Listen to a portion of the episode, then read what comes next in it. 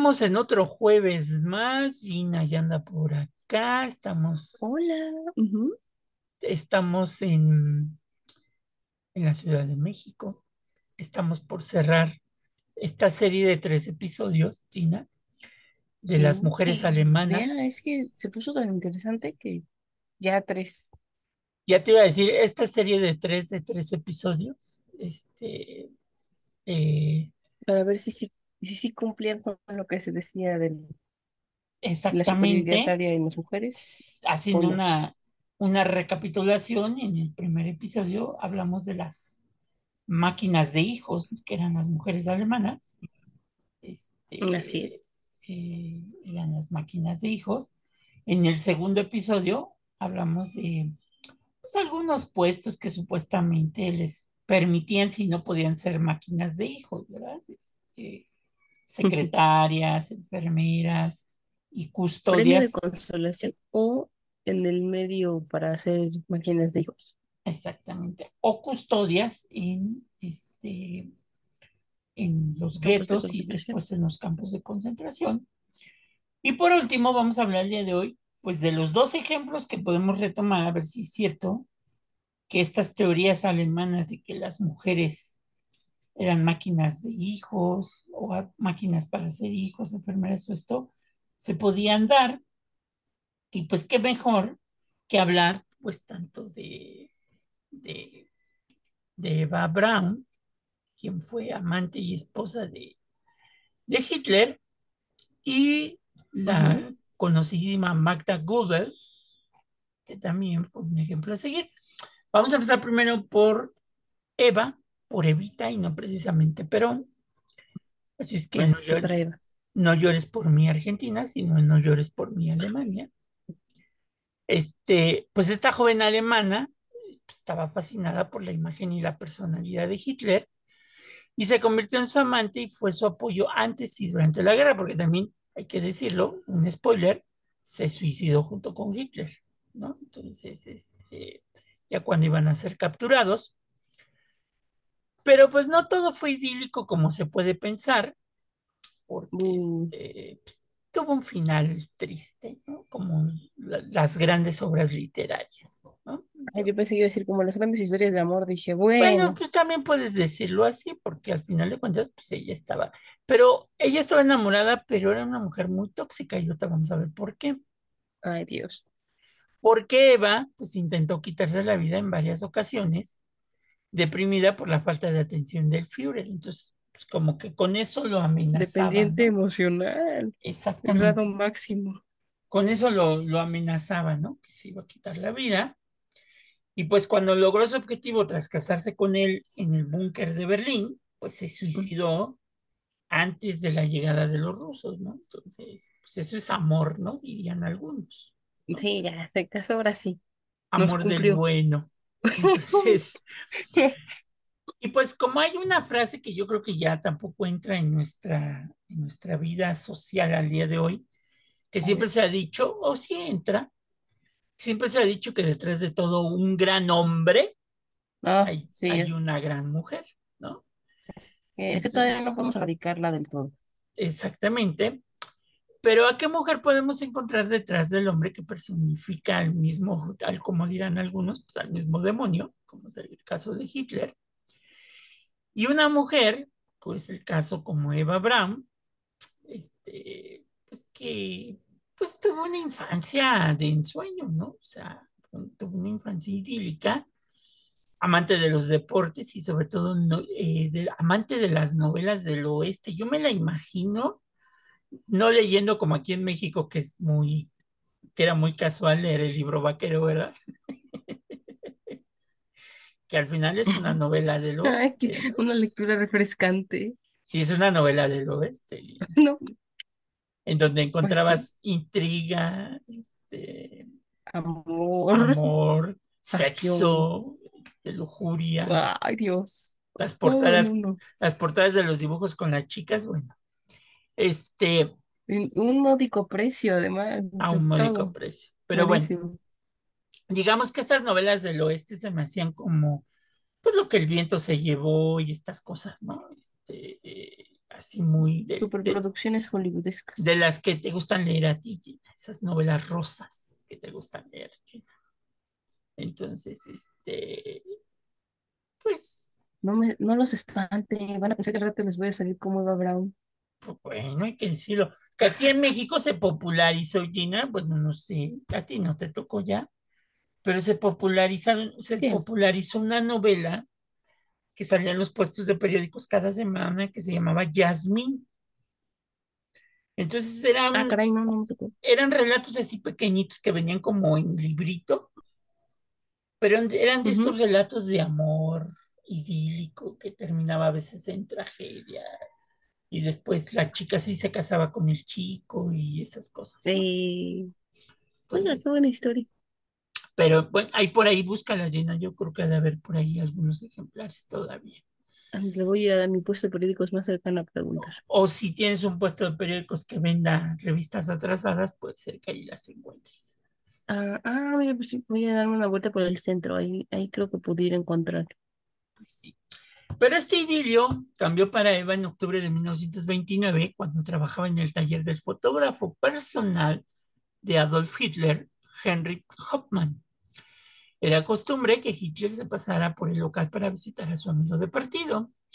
Y una tarde, cuando llevaba un par de semanas trabajando allí, la joven atrajo la atención del futuro Führer de inmediato.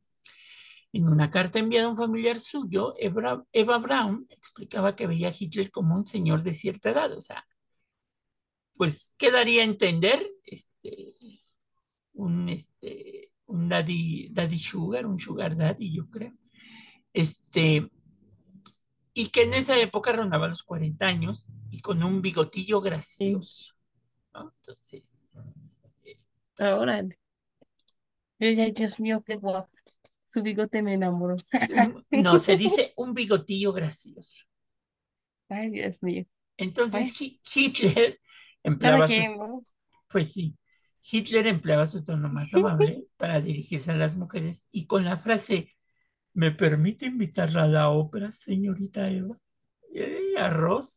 Ay, le digo, no, si son labiosos, labiosos. Empezó su relación. Eso Muy sí, peligroso.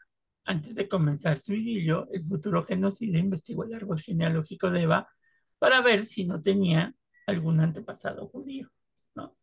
No Ah, fuera a ser. mire que yo también investigo a las ¿Qué personas, pero, pasó, Gina? o sea, si tenemos los mismos intereses, Pero Gina los investiga común, para ver si no ya están casados. Y... si no son deudores Ah, alimenticios. exactamente.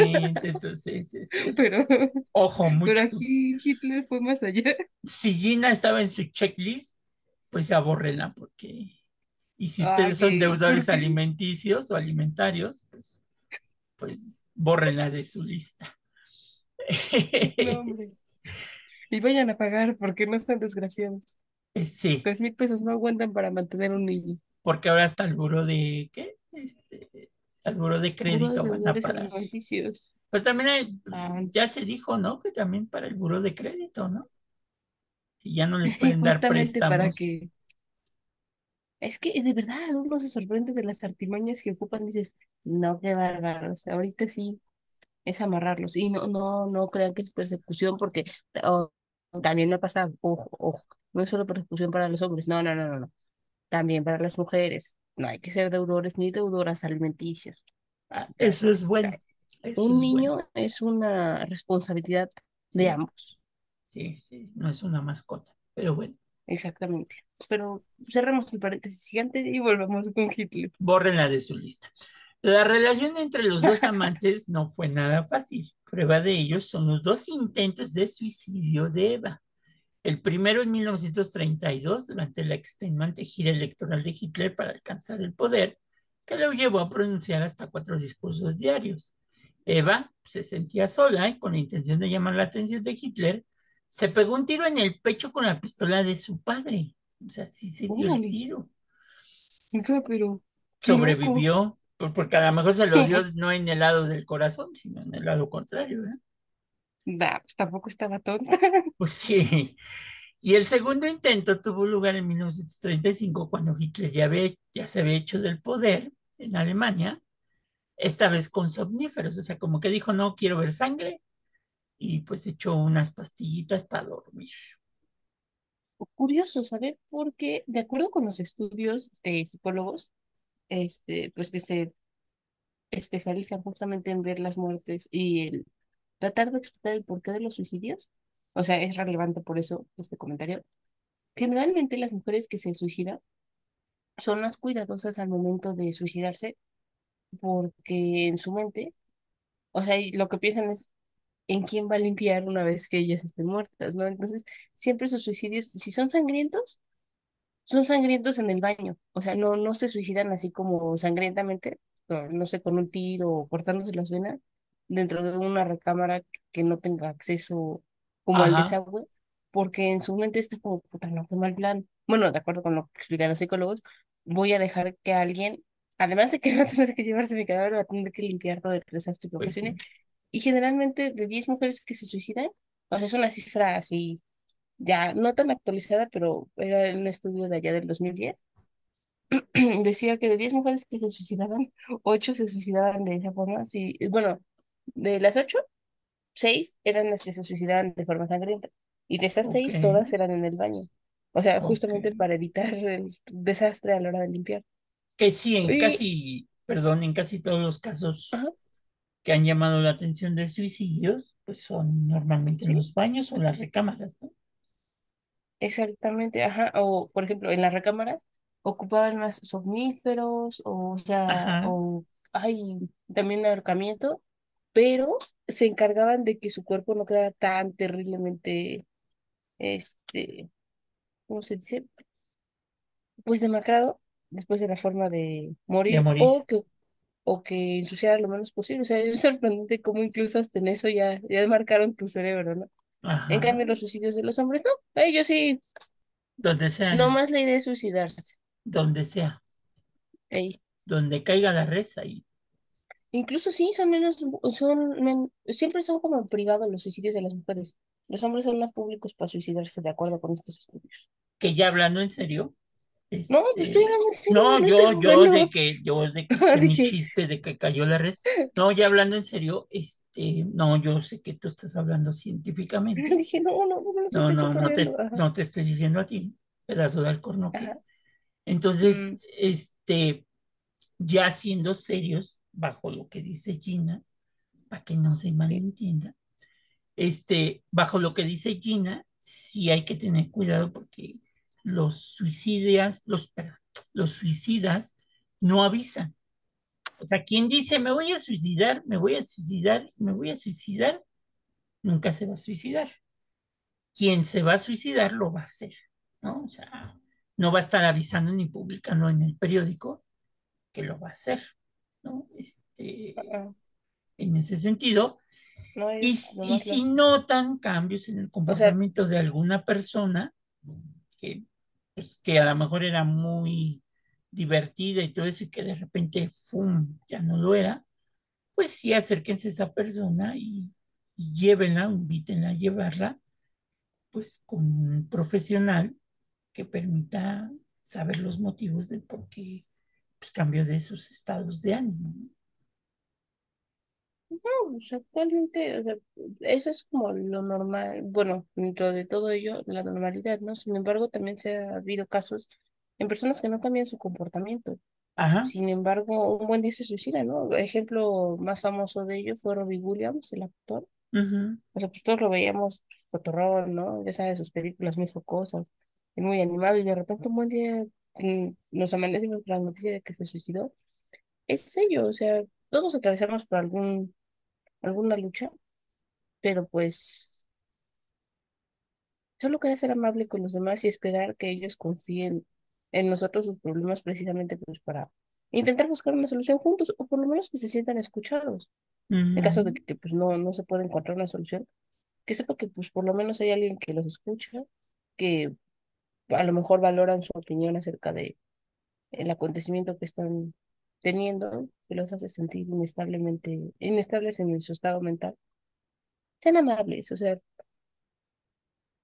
insisto, no saben por qué están atravesando las personas. Ajá, y invite, invítenlos con alguien que sea profesional para que lleve su caso.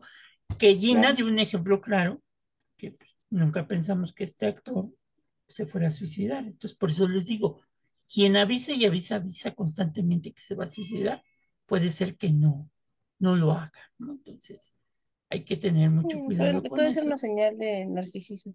Ajá, y bueno, pues ya siguiendo con esto, este, pues la segunda vez que ella se intentó suicidar, eh, le dijo lo siguiente, cito, si no tengo respuesta antes de las 10 de la noche, me tomaré mis 25 pastillas. Y pues, pues se tomó sus 25. Además, hora y todo, con Sí, o sea, cronómetro. o sea, digo, también hay un nivel de toxicidad, ¿verdad? Pues sí, porque Sí. pones la hora y todo eso, pues como que, como que no. Bueno, bueno, es que, no sé, va a mal, pero Es que, ¿a quién se le ocurre andar con Hitler? O sea, ya Pues, que sabes todas las atrocidades que haces, dices, no, estás cañón. pues, pues sí, eso, eso también. Y pues Habla de bueno, que hay algo mal en tu cerebrito. exacto. A pesar de que Hitler le empezó a prestar más atención, el papel de esta seguía siendo discreto y solo un círculo de confianza muy reducido sabía de su relación con, con Hitler, por lo que se puede decir que Eva Braun vivía a la sombra del Führer, a pesar de que las mujeres jugaron pues, un papel secundario en su vida, ¿no? Este, y que la sí, cúpula de mando eran todos hombres y las mujeres eran esenciales para la política del Führer, pero ya vimos para qué, ¿no? sí. O sea, tenemos funciones bien establecidas, ¿no? Andar soñando con más porque no iba a suceder. Pues sí. Y a él le llamaban mucho la atención, pues sobre todo las mujeres nazis fanáticas, ¿no? Como la esposa del ministro de propaganda, Magda Goebbels, que vamos a hablar de ella más adelante, Ajá. Hannah que era una famosa aviadora que le pidió a Hitler, por ejemplo, permiso para lanzar una flota de kamikazes contra los rusos que llegaban al Order o a Gertrude, este, o también ella como líder femenina del partido nazi estaba dispuesta a organizar a sus afiliadas en batallones de choque y que fueron decisivas para el régimen, ¿no? Y aquí cabe la pregunta, bueno, pues sí estaba muy enamorada Eva, pero pues qué papel jugó en la vida de Hitler esta cuestión de las mujeres. Y según la historiadora Henke, Henke Gottermacher, la amante de Hitler fue mucho más que el descanso del guerrero, ya que compartía lo que dice Gina, sin ambajes la visión del mundo y las ideas políticas de Hitler. O sea, pues ella decía que estaba bien lo que estaba haciendo Hitler. O sea, wow. No, Pues, me refiero a que esto también es una respuesta a la pregunta que es muy temida por, por algunas personas de qué somos, ¿no? O sea, como que Eva sí le puso el qué somos, pero no de forma tan directa. pues, O sea, fue como así indirecta la pregunta. y pues bueno, el estallido de la guerra, pues, ¿qué creen? Que hizo que la vida de Abraham pues, cambiara, porque pues Hitler pues andaba de aquí para allá y pues tuve, tenían solamente algunos encuentros en la residencia de Berghof, mejor conocida como la guarida del lobo, en las montañas de Obersalzberg. Y pues bueno, pues ahí era donde se encontraban. Eva creía que una vez derrotado el comunismo y firmado un tratado con Inglaterra, llegaría la paz, algo este, que, que pues ella constantemente lo, lo decía en sus cartas, y que esa paz traería consigo pues, a su ser amado, ¿no? A, Hitler. No, pues sí. O sea, sí. cosa fácil, O sea, esa era, era su idea. Sí, pues nomás sometemos a los rusos, firmamos un tratado con los británicos y se soluciona todo, claro. Y, y, y para acá mi muchacho, ¿no? Obvio. Entonces, Oh, no, sí, ya. Vivimos nuestros felices para siempre. ándale. Por lo que en 1942 Hitler pasaba más tiempo en Obersalzberg, pero cuando ella, cuando estaba ahí Eva, eh, la, la, fotografiaba y preparaba un ambiente familiar. No soportaba Eva la separación que provocaba la guerra, como así reflejó en su diario personal. Cito, el tiempo es delicioso y yo, la amante del hombre más grande de Alemania y del mundo, pero tengo que quedarme sentada en casa mirando la ventana. Las páginas de ese día concluyen diciendo, cito, Dios mío, si al menos él me respondiera una sola palabra en tres meses de ausencia. Pues ahí está, ¿no? El reclamo. Ay, Dios. Oh, amiga, date cuenta. Eva necesitaba una amiga que le dijera, amiga, date cuenta. Si tú tienes, si tú das más de lo que recibes, pues no es ahí, no es ahí. O sea, y ya, y, pero además, o sea, yo creo que sí necesitaba como un análisis psicológico, porque ya aceptarse como la amante, oye, ¿no quieres el primer lugar? ¿No quieres el segundo? Pues sí. Bueno, digo yo, ¿no? Ya si te quedas con el segundo en la competición, dices, bueno, cada quien. Pues sí. La guerra pues iba de mal en peor en Alemania. Este, la salud del Führer también empeoraba y Eva Braun redactó un testamento comprendido que al fin podía estar cerca, pues al final. Pero también por el otro lado, eh, el, el, líder de la, de la política, digamos, este, eh, de Hitler, la propaganda de Hitler, Goebbels, escribió en su diario el 25 de junio de 1943 sobre Eva, que era muy cultivada, su juicio sobre cuestiones artísticas era de gran inteligencia y de gran madurez, y era un gran sostén para el Führer, pero aún así, pues la guerra, pues es la guerra, ¿no? Y la guerra va, va eh, disminuyendo la forma de ser de los personajes, por lo que el 16 de enero de 1945 Hitler se trasladó al búnker de Berlín y Eva Braun pues, dijo, de aquí soy, y pues lo siguió, ¿no? Este, con el ejército ruso a las puertas... De mí no se deshace. De mí ya no se deshace. A las puertas de la capital, Eva, No, no. fíjate lo que hacía. Eva ensayaba ya en el búnker con una pistola por si tuviera que pegarse un tiro en el momento en que los rusos entraran por sorpresa al búnker, ¿no? Eso es cobardía. Tal como lo expresaba en sus cartas, cito.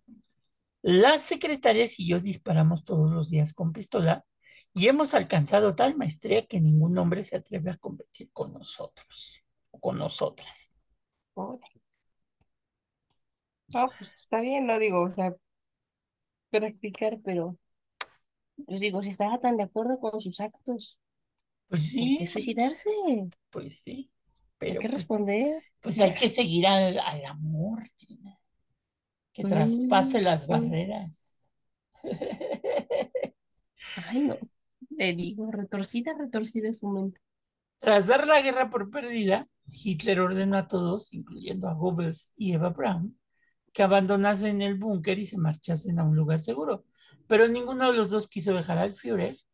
Hitler dio la orden de destruir toda la documentación guardada en el búnker, pero parte del diario de Eva Braun sobrevivió a la quema y acabó cayendo en manos del ejército norteamericano. Hitler redactó su testamento privado tras repartir botellitas de ácido ciándrico a lo que le quedaba en el búnker. O sea, fíjate que te regalen unas botellitas de ácido ciándrico. Este, pues, ya, de aquí soy, ¿no? Uy, el caballero. Qué, qué, qué excelente gusto. Pero antes de ingerir el contenido de las botellitas, decidió casarse con Eva el 29 de abril de 1945. En presencia de todos Más los vale mandos tarde y- que nunca. Exacto, en presencia de todos los mandos y dirigentes que quedaban ahí, se ofició una sencilla ceremonia donde Hitler entregó a su prometida un anillo forjado a toda prisa para la ocasión, pero la, la sortija resultó ser demasiado grande para la destinataria, o sea, se le salía prácticamente. Me lleva. No. O sea, ni siquiera un banquetote, ni tampoco una gran fiestota. Y el anillo no te queda. No, Eva, pues es que también tú. Todo va mal, todo va mal. Dios. Por lo que el 30 de abril de 1945 Hitler y Eva entraron en el despacho del Führer. Allí Eva recibió una dosis de cianuro y una pistola. Por su parte, Hitler masticó una ampolla de cianuro y se pegó un tiro en la cabeza. Eva no logró disparar el arma y finalmente murió envenenada a los 33 años de edad. El personal del búnker sacó los cadáveres al jardín, donde fueron quemados, y cuando el ejército soviético entró a Berlín y asaltó el búnker, encontró los restos medio calcinados de sus cuerpos y los enterraron secretamente en el complejo del Smerch, el Departamento de Contrainteligencia de la Unión Soviética, en Mandenburgo, Alemania Oriental, junto con los cuerpos de Joseph y Magda Goebbels y sus seis hijos. El 4 de abril de 1970, un equipo de la KGB soviético con planos detallados de la ubicación de las tumbas exhumó en secreto cinco cajas de madera con lo que quedaba de los cuerpos, los incineraron, machacaron los restos y arrojaron las cenizas al río Bierditz, afluente del cercano río Elba, ¿no? Ahí quedaron los restos de Hitler, Eva Braun y Goebbels. Entonces, pues esta chica se enamoró de Hitler, lo amenazaba con suicidarse, y pues al final le cumplió la promesa, ¿no? De amor eterno, este, suicidándose junto a su amante, ahora ya esposo. No, no, era su esposa. Ay, claro, llegar al cielo. Estado civil, no, casada. ¿Está Pedro en serio? Y saliéndosele el anillo. Pero bueno. pues por eso le digo, o sea, me imagino a San Pedro detrás de su escritorio así bajándose los lentes con mirada juzgoncita y en serio, bueno, y anotando en su registro. Por otro lado, la esposa de Joseph Goebbels fue el paradigma de la madre perfecta para el nazismo. Ella sí cumplió lo que Eva no cumplió. Su fanatismo la llevó a suicidarse ingiriendo cianuro junto a sus hijos para poner fin a su vida. Es mejor que mis hijos mueran a que vivan la vergüenza y el oprobio. Nuestros hijos no tienen lugar en una Alemania como la que habrá después de la guerra. Dicho y hecho, Magda Goebbels preparó a sus seis hijos, cinco niñas y un niño para la muerte.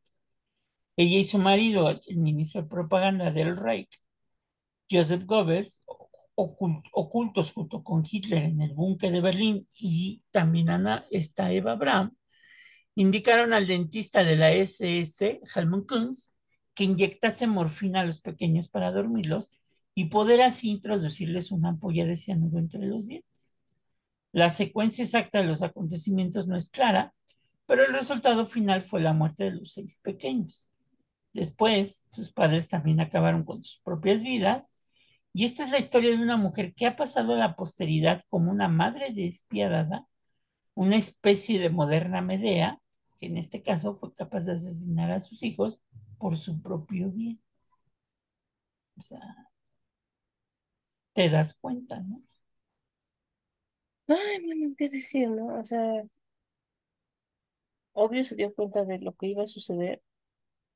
Y como bien dijo, esa Alemania no iba a tener cabida. Y no, pues pensándolo bien, pobres de sus hijos. Desafortunadamente, pues ellos iban a agarrar con los, pues las, la culpa de los pecados de sus padres.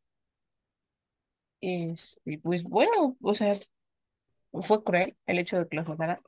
Sin embargo, es algo así como a lo que llaman los cazadores la piedad del cazador, ¿no? Eh, ¿En qué radica esto? Bueno, o sea, nunca he cazado, pero he leído sobre el tema. Importante aclaración, sí, sí, Gina, ¿cómo casas? No, nunca he casado, pero es interesante leer acerca de ello porque, bueno, pues, en algún momento sucedió en la historia del mundo, pues hay que tener conocimiento de ello. Este, la piedad del cazador es justamente cuando logran conseguir a la presa, pero, o sea, como están cazándolo, pues hace un disparo que no es mortal, sino que genera una lesión suficiente para generar que la presa, pues, no pueda seguir huyendo. Entonces, cuando el cazador llega junto con sus huesos a donde está tendida la presa, no la deja morir de forma dolorosa, entre comillas. Lo que hace es, o sea, ya que vio que está herido, que no, no, no va a huir, se acerca al cuello y corta la yugular. Entonces, de esa forma se muere más rápido, evitándole el dolor. Prácticamente es lo que hizo aquí Marta Goebbels, ¿no? O sea, sí los iba a matar, pero de forma menos dolorosa. O sea, eso de inyectarles morfina antes de, de meterles cianuro, pues te habla de eso, ¿no? No quería que Pues sí. sufriera.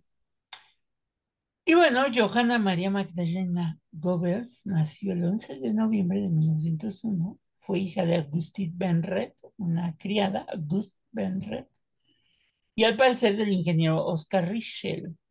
La pareja se divorció en 1905 y la madre de Magda contrajo segundas nupcias en 1908 con Richard Fleandalen, un rico comerciante judío de Berlín, al que había conocido una década antes y que según una investigación llevada a cabo en 2016, fue el verdadero padre de Magda. Si eso fuese cierto por las venas de la futura esposa de Joseph Goebbels, ¿qué creen? Correría sangre judía. Tan, tan, tan. Pues no que no. Bueno. Pues es que no le investigó, ya ves que Adolf sí investigó a Eva, o sea, Ya ven, les digo, importante hacer investigación antes. sí checó, sí checó el currículum. Sí, porque si no, luego te salen con sorpresita. Por ejemplo, aquí le salió con la sorpresita y pues hasta ahora nos enteramos. Ya pasaron cuatro años desde entonces y nosotros también nos enteramos. Sí. Magda pasó su infancia en un internado religioso de Bélgica que empleaba unos métodos de educación muy severos, lo que contribuyó a que la joven desarrollase una fuerte personalidad. Al estallar la Primera Guerra Mundial, Magda estudiaba en Berlín y en esa época, curiosamente, llegó a sentirse muy atraída por la filosofía budista y defendió la cultura de la no violencia. ¿Cómo cambian las Ah, cosas, caray. El amor Las, puede las hacer, vueltas que da la vida. el amor puede hacer que las personas cambien. Sin duda, ¿eh? Es una verdad universal. De vuelta del internado, Magda conoció a un atractivo y elegante multimillonario alemán llamado Günther Guant. Él era un viudo de 38 años y una jovencita de 19. La pareja se enamoró y el 4 de enero de 1921 se casaban en la tranquila ciudad de Bad Günzberg. El matrimonio tuvo un hijo, Harald, que ese en ese mismo año, ¿no? Entonces, pero Magda se dio pronto cuenta de su error y la joven se dio de bruces con la realidad de estar atrapada en un matrimonio aburrido, en una familia ultraconservadora y además comprobó con incredulidad que su flamante esposo era un hombre frío y adicto al trabajo. O sea, las recurrentes otra vez de adictos al trabajo. Oh, qué mal, qué mal. Y pues bueno, lo que vemos es que tanto Eva como Magda, pues no les gustaba mucho que las dejaran solas, ¿verdad? Entonces, este, O dependencia. No, pobrecitas. O sea, sí estaban trastornadas, la verdad. pues sí. Así es que, decepcionada, pues Magda conoció entonces a un estudiante de origen judío y líder de un grupo sionista llamado Chaim Vitali, Arlo Sorf, con quien mantuvo una relación sentimental. Fue el Ah, primer, el ex que nunca debe ser nombrado, ¿eh? eh, ándale. Fue el primer acercamiento de Magda al sionismo. Y al final, su marido Günther, enfurecido por la infidelidad de su esposa, la acabó echando de su casa en 1929. No, pues es que estaba casada. Yo pensé que pues se había divorciado. ¡Qué barbaridad! Ujú. Escándalo, Magda, escándalo. Pero a ver, siga, o sea, porque se pone bueno el chisme, ¿no? A ver cómo lo resolvió Sí, este está como que más, más elemental, ¿no? Que el otro. El otro nada más le dijo, vamos a la ópera y, y guiño, ya, guiño. guiño, Ah, guiño. Se sintió como Richard Gere en Mujer Bonita, ¿no? La Ándale, ópera. la ópera. Gracias a la generosa pensión que le pasaba a su exmarido, Magda pudo trasladarse a vivir con su hijo Gerald a una bonita casa en Berlín. Pero en el verano del 30, la vida de Magda cambiaría para siempre, pues Goebbels, el ministro de propaganda nazi, acudiría al Palacio de los Deportes de Berlín para pronunciar un discurso. Magda, que por aquel entonces también se había convertido en una influyente y rica mujer de la sociedad berlinesa y que buscaba entretenerse de la mejor manera posible, decidió asistir al acontecimiento sin saber que aquello supondría un antes y un después de su vida. Las encendidas soflamas del ministro de propaganda nazi calaron tan profundamente en Magda que tras el acto se afilió al partido y se convirtió en un poco tiempo en una de las dirigentes nazis más importantes de su distrito. O sea, talento tenía. Para enamorarla, sí. Yo dije talento, eso es un talento, no cualquiera. no cualquiera. Magda empezó a actuar como voluntaria en la sede del partido nazi y acabó siendo secretaria del subjefe de distrito. Fue entonces cuando conoció personalmente a Goebbels, con quien empezó a colaborar archivando todos sus artículos periodísticos, ya sabes, queda bien. Este, Magda rápidamente se sintió atraída por el jerarca nazi, un hombre con poco atractivo físico, pues era bajito y arrastraba un pie al caminar, pero se enamoró perdidamente de él, ¿no? Bueno, vio más allá, Pues, su, pero me sorprende ajá, porque no creo que encontrara un buen más allá, eh. Pues sí encontró, que sí encontró un más allá. A ver, bueno, vamos a, sigamos escuchando sobre su historia de amor. Venga.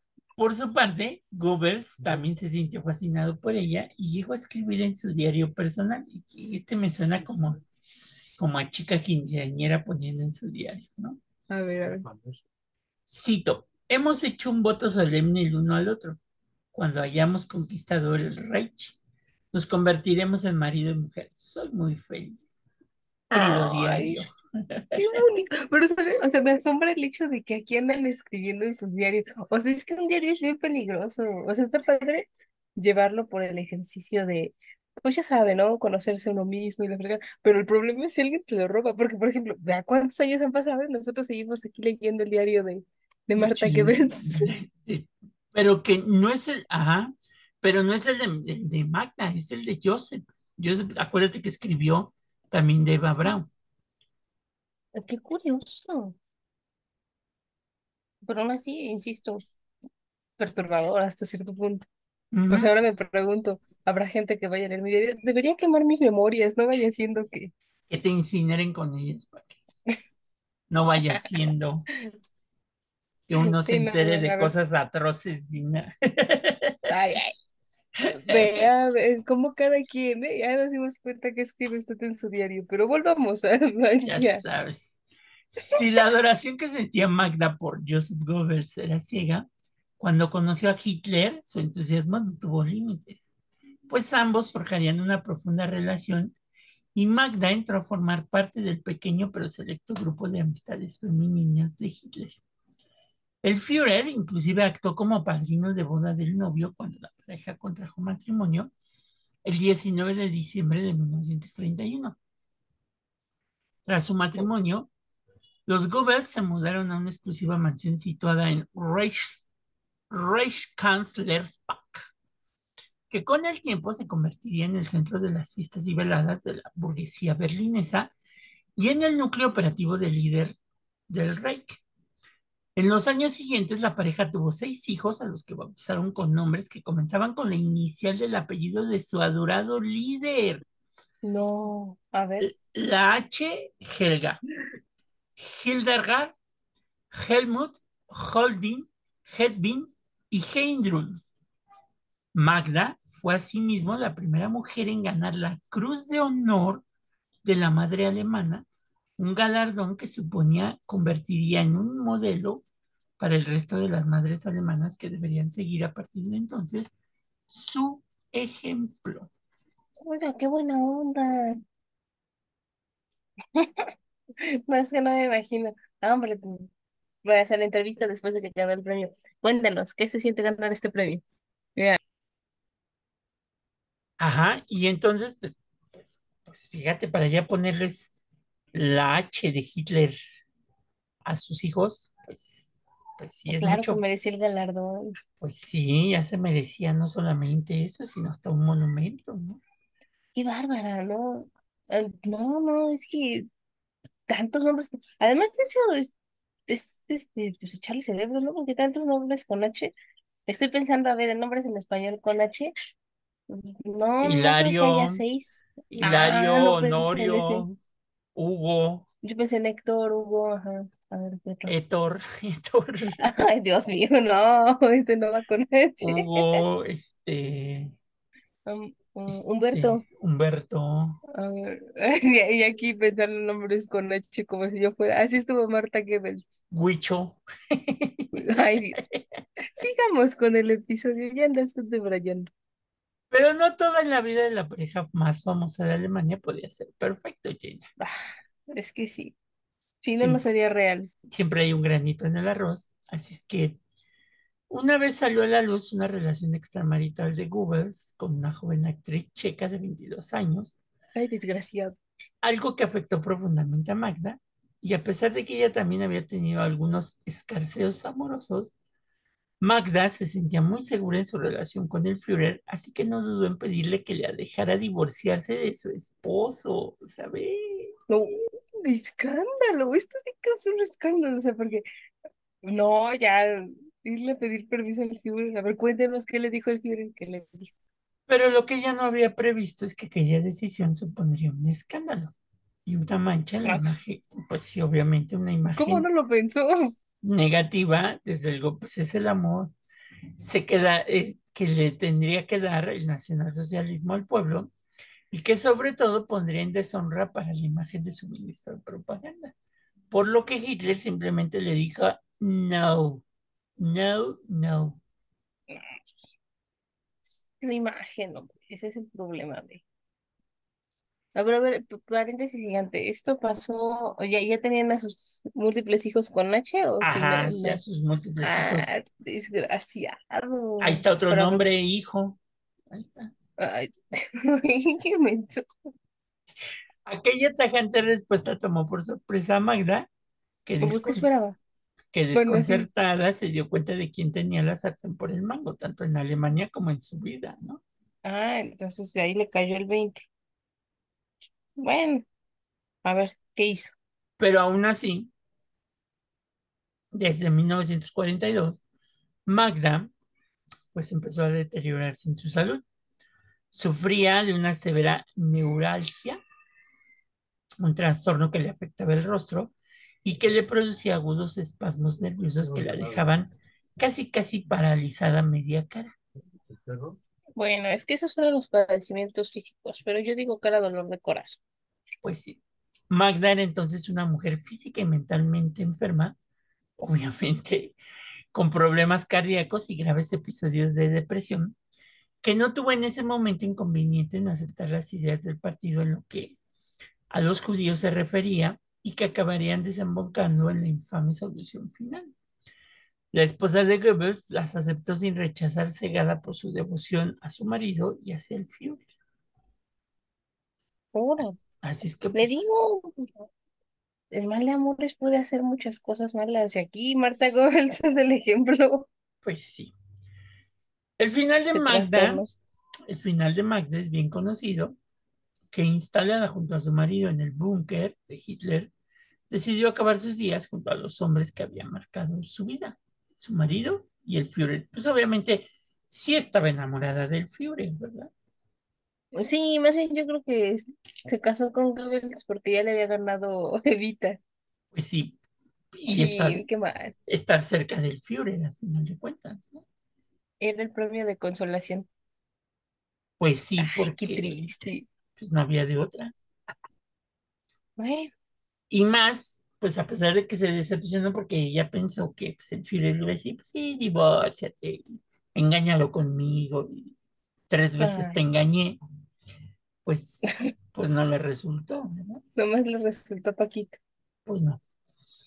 El primero de mayo de 1945, y tras rechazar en varias ocasiones la posibilidad de huir, o al menos que lo pudieran hacer sus seis hijos, Magda Goebbels ingirió el mismo cianuro mortal que había utilizado para envenenar a los pequeños, mientras su marido, el ministro de propaganda del caído Tercer Reich, Joseph Goebbels, se pegaba un tiro, un final digno de la más cruel y atroz tragedia griega. Qué drama. Sí, pues, se echaron A a lo mejor los por eso se les hijos. ocurren cosas tan perversas. Sí, yo creo que ya lo traes en, en la mente, ¿no, Gina? No lo sé, hay muchas teorías. O sea, ya, ya en serio, aquí esto es como un estudio que se ha dado mucho en lo que es el derecho penal. Antes se creía que, o sea, y digo antes, el siglo XVI, XVII, inicios del XVIII. O sea, sí, en esas épocas era cuando se empezaron estas teorías. en donde los criminales ya no solo era su mentalidad, sino también su fisonomía lo que determinaba que ibas a ser un mal ciudadano o un buen ciudadano. Obviamente, e- esto pues, es un pensamiento arcaico, no, no, no es que actualmente se piense así, no, para nada. Sin embargo, sí, sí se tuvo la teoría en algún punto de la vida del derecho, entonces derecho criminal o derecho penal. Y pues bueno, podríamos relacionarlo incluso con los, ah, los, los nazis, ¿no? Ellos, su idea de las cuestiones genéticas áreas, a lo mejor también tenían algo que ver, curioso, Pero si te das cuenta, sigue, ¿no? sigue ocurriendo, aunque sea muy del derecho penal, pero sí sigue ocurriendo. Si tú ves a una persona mal en Canadá, pues sí te das la vuelta, eso no ¿no? pasa. O sea, sin lugar a dudas, los gestos te pueden demostrar cierto patrón de conducta. Sin embargo, aquí, o sea, en estas teorías que les menciono, de literal era la cabeza, así como los nazis de que de tal a tal medida era la proporción de la cabeza, de tal a tal medida la de la- las manos, ¿no? La altura. Lo mismo aplicaba en el derecho penal. Entonces, literalmente, si las personas que estaban siendo juzgadas o que se creían como posibles culpables del delito en cuestión, los medían y si daban estas medidas, pues ya te amolaste, ya. No, no tenían que resolver, ya diste las medidas, pásela a la cárcel, por favor. O sea, algo así como las ideas nazis de no das con estas medidas para ser ario, pues no es ario, pásele al campo de concentración. Pásele al campo de... Literal, sea, Pásele a lo barrido, puerta derecha, puerta si no, parte izquierda. derecha. Pero pues sí, pues sí sigue pasando y hay gente que, pues hay Sí, gente que cree que pues esa es la neta del planeta, ¿no? sí, desafortunadamente. O sea, te, te sorprende cómo el mundo ha avanzado tanto y luego hay gente con esa vida y dices, no, qué bárbaro. Pues, ¿qué, Sí. qué lee? Y no luego, para leerlo y creer en ello, sino para leerlo y decir, demonios. y luego hasta se van a otros países, ¿verdad? Pero bueno, esa es harina de otro Ah, ese es otro boleto. Eso no pasa en... No, no, usted está hablando de otros tiempos. Porque hay que mejorar la raza, insisto. Así lo piensan, porque hay mucha gente que todavía piensa así, de verdad. Sí, Creen que por no, sí, encontrar, luego lo escuchas. creen que por encontrar a una pareja fuera de tu país, pues las cosas van a ser mejores, ¿no? De que, hecho, o sea, ya, ya vienen las épocas en donde las tías te hacen este tipo de preguntas y tú piensas cara de hombre, entonces nomás venía a comer pavo. pues Ya, sí, no, no comes pavo a gusto. me- me voy a casar con el pavo. Entonces, este, e- e- es, No, es pero triste, ¿no? no, no por ello estamos satanizando este A, a matrimonios las, a las tías navideñas. extranjeros, no, no, no, no, las tías navideñas sí, las tías manchadas en Navidad sí las estoy satanizando porque son medio crueles, ¿no? Pero no, no, no, me refiero que no estamos satanizando el hecho de que ustedes encuentren el amor porque pues seguramente nos están escuchando desde muchos países, este, en algún extranjero o extranjera. No, no, no, eso está muy bien. Pero si lo hacen con estas ideas locas como los nazis, pues replantéense si es amor o un experimento. o, o, o qué onda, ¿no? Porque pues, sí es, es medio complejo pensar que porque vas a encontrar a alguien, muchas veces hay que ver la genética familiar, porque pues, te puedes encontrar ahí un, como dicen en el pueblo, un güerillo de rancho, un güerillo, un güerillo de ojos azules y toda la cosa pinta, pinta nórdica o qué sé yo, y resulta que en tu ajá, genética por ahí, por ahí se atravesó alguien de raza afroamericana o de raza africana, y pues pelas, por no más, está mal, pero pues no, pues es hay gente que lo de los árboles, árboles genealógicos. Este, y pues pelas, pues ya caíste y, y, y de ahí salió yo creo esa canción, ¿te acuerdas? Que, que también ya no es muy vista ahora, la de Oye Capullo, el, el negrito es el único tuyo, ¿no? Ey. No, de hecho, es que me dio risa, no, no, no por lo que estaba diciendo, sino que una, una novela mexicana muy, muy famosa, que seguramente si no la han visto alguna vez en su vida, la han escuchado, que se pone de más de moda ahora que viene diciembre, Lea la Virgen de Guadalupe, ya saben de qué estamos hablando. Eh, justamente ¿Cuál? sacó un capítulo así. No, no lo vamos a decir por derechos de copyright, pero este, ¿Una de novela la o una Virgen de serie? Guadalupe. Es una novela, ¿no? Ah, ok. O sea, de distintos capítulos, pero es novela. No lo Ajá, sé, es una interesante interrogante. Bueno, total que hay mucho viento y un ah, deseo sí. guadalupano. Ajá. Entonces, este, sacaron un capítulo y era muy gracioso en el sentido de que lo ponían así de forma jocosa esta escena, justamente alegando eso, ¿no? Que pues no manches, pues El negrito es el tuyo. a tu genética previa, ¿no? Échate el árbol genealógico de las personas que conformaron tu familia, porque, híjole, era muy gracioso porque era un matrimonio joven de dos muchachos que él era güero, ella era güera, todo bien, y de repente nace su hijo y entonces el papá del niño entra a la recámara así bien trastornado y empieza a gritar, es negro, es negro, mi hijo es negro. Entonces, o sea, de risa porque se veía una actuación muy falsa, uno, dos, pues no manches, ¿quién va a andar diciendo algo así, no? Sobre todo cuando no creo. conoces a tu hijo, ¿no? Exactamente, pues te preocupa, respiró bien, sí dio el hablar bien, todo está Pues bien, no, sí, no le, no le falta nada. O sea, primero que respire, ya luego ves el show, pero pues, no pues llegas sí, diciendo es negro. es negro. Bueno, no me imagino, ¿no? Oye, tantas horas de trabajo de parto y que te salgan, no, es negro, ya no lo quiero. No, no hay devolución. Pues Ahí está. no. Pero ¿qué crees que hablando ya para cerrar el episodio, hablando de esos Sí, programas o telenovelas o, o series que tú mencionas, eh, sí. ¿Por qué todavía son muy vigentes y por qué se creen las malas actuaciones? Este, y lo que refleja ahí, pues porque al final de cuentas en esta sociedad le resuelve todo. Es como estos programas que le llaman realities en donde este, mi hijo era este mi hijo robaba, pero ahora ya se porta bien, ¿no? Que en No, esos 45, programas eh, también, que en 45 minutos le no resuelves la vida a una persona, pues no, a pesar de que tengas, y que luego ahí tienen hasta un psicólogo y un abogado y no sé qué más, ¿no? Tienen todo. En 40, y- como que en 45 minutos resuelven 35 años de una vida maltrecha. Pues sí, entonces Es sorprendente lo que hace. yo creo que hubiera sido interesante y sería interesante si se pudiera recrear ahora con estas inteligencias artificiales, invitar a Eva Braun y a, y a este, Magda Govers este, a uno de estos reality shows.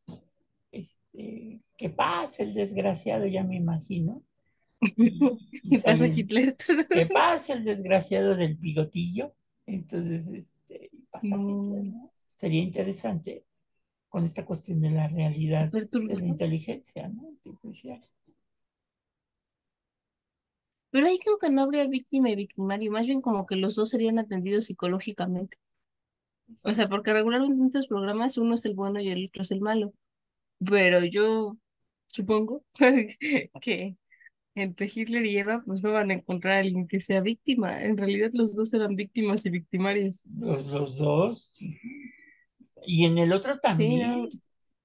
También, sí, claro. Pues sí, los dos están, o sea, en los dos matrimonios sería como o sea, porque si te das cuenta, al, inestabilidad mental. al final, este, Magda, pues tuvo hijos para ganarse la cruz de la mujer del año, ¿no? Casi, casi. Claro, era su máximo. Sí. Pero, pues bueno, los, las dos terminaron muy diferentes las dos, porque mientras la otra casi casi traía el uniforme nazi, pues Eva Braun vista- eh, vestía con las mejores casas, este, de- ¿cómo se llama? De, de, casos de moda. de moda, sí. Sobre todo de una que es alemana, que mucha gente presume, Ah, presume, pues claro. presume, que es la de Hugo Boss. Acá. Entonces, este, Ah, Hu- Hugo Boss vistió a los ejércitos alemanes. ajá, por eso te digo, y vistió a Eva Braun.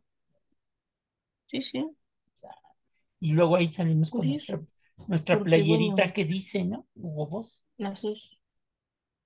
al final de cuentas, pero, pero pues bueno. Las dos sí les patinaba la canica. Las dos Sí, no. eh, son ejemplares listos para ser, para ser analizados por pues, los psicoanalistas, los psicoterapeutas, sobre sus relaciones tórdidas. Este, no sabemos, a lo mejor hasta Eva, hasta Eva Brown pues, y a la otra Magda, pues les, les excitaba, ¿no? Esta cuestión de estar cerca del poder. ¿no? Sí, sí, sí, definitivamente. O sea, no, no podemos afirmarlo 100%, pero los hechos ahí están, ¿no? Pues sí. Pero de que les patinaba algo, les patinaba algo. Así es que, Sí. este, pues los dejamos, terminamos esta serie de tres episodios sobre las mujeres alemanas en el nazismo. Y para que vean que, pues, gran parte de la ciudadanía alemana en esa época, las mujeres sobre todo, no tenían derechos ni reconocimientos, fueron obligadas y en el caso de las mujeres, bueno, en el caso de Eva Braun, pues no llevó este parámetro que todas las mujeres alemanas. ¿no? Ella es el paréntesis gigante en la sociedad alemana entre el 39 y el 45. Goebbels, por el contrario, fue el ejemplo a seguir del Ajá. 39 al 45. Y bueno, las demás mujeres que están en el medio solamente tenían de dos, o ser mamás o o ser mamás, casi, casi. Sí, Este, inclusive se hubieran intercalado parejas, yo creo, ¿no? Hubiera funcionado mejor Eva Braun con Goebbels y, y Magda con Hitler. Imagínate lo perturbador que iba a estar eso. Sí, sí, no. Y que No, si seguía teniendo hijos, le iba a seguir poniendo con H o si iba a ir ahora con la I. Interesante pregunta. No, Imagínate. pero pues ya, seis hijos, no, ya son demasiados. Bueno, en México durante mucho tiempo había familias donde las mujeres tenían hasta 10 hijos. ¿sí? Ah, bueno, sí, ok, ok, estoy pensando en el 2023, pero sí, para los 1940 y tantos era muy normal. Pues eh, entre más grande fuera la familia, mejor. Qué barbaridad, no, no, no, pensarlo, no. Menos mal esos tiempos han quedado atrás. Pues sí. Que también son exagerados, por ejemplo, los, los tipos de los chinos, ¿no? Que dicen uno y no más. Aquí uno no es ninguno. Uno no es ninguno, ¿no?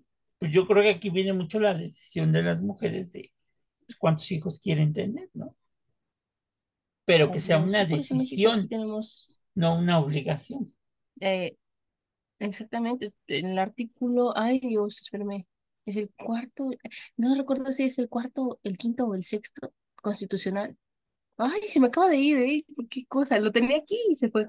Uno de esos tres que les menciono justamente habla acerca de la planificación familiar que tiene que darse. O sea, ya ustedes tienen el derecho en México de decidirlo, Que no es ver la, cantidad y la esparcidad de hijos, Ah, exactamente, y que no es obligatorio. O sea, si no quieren tener hijos, está muy bien. Si quieren tener hijos, está muy bien, pero hay que hablar.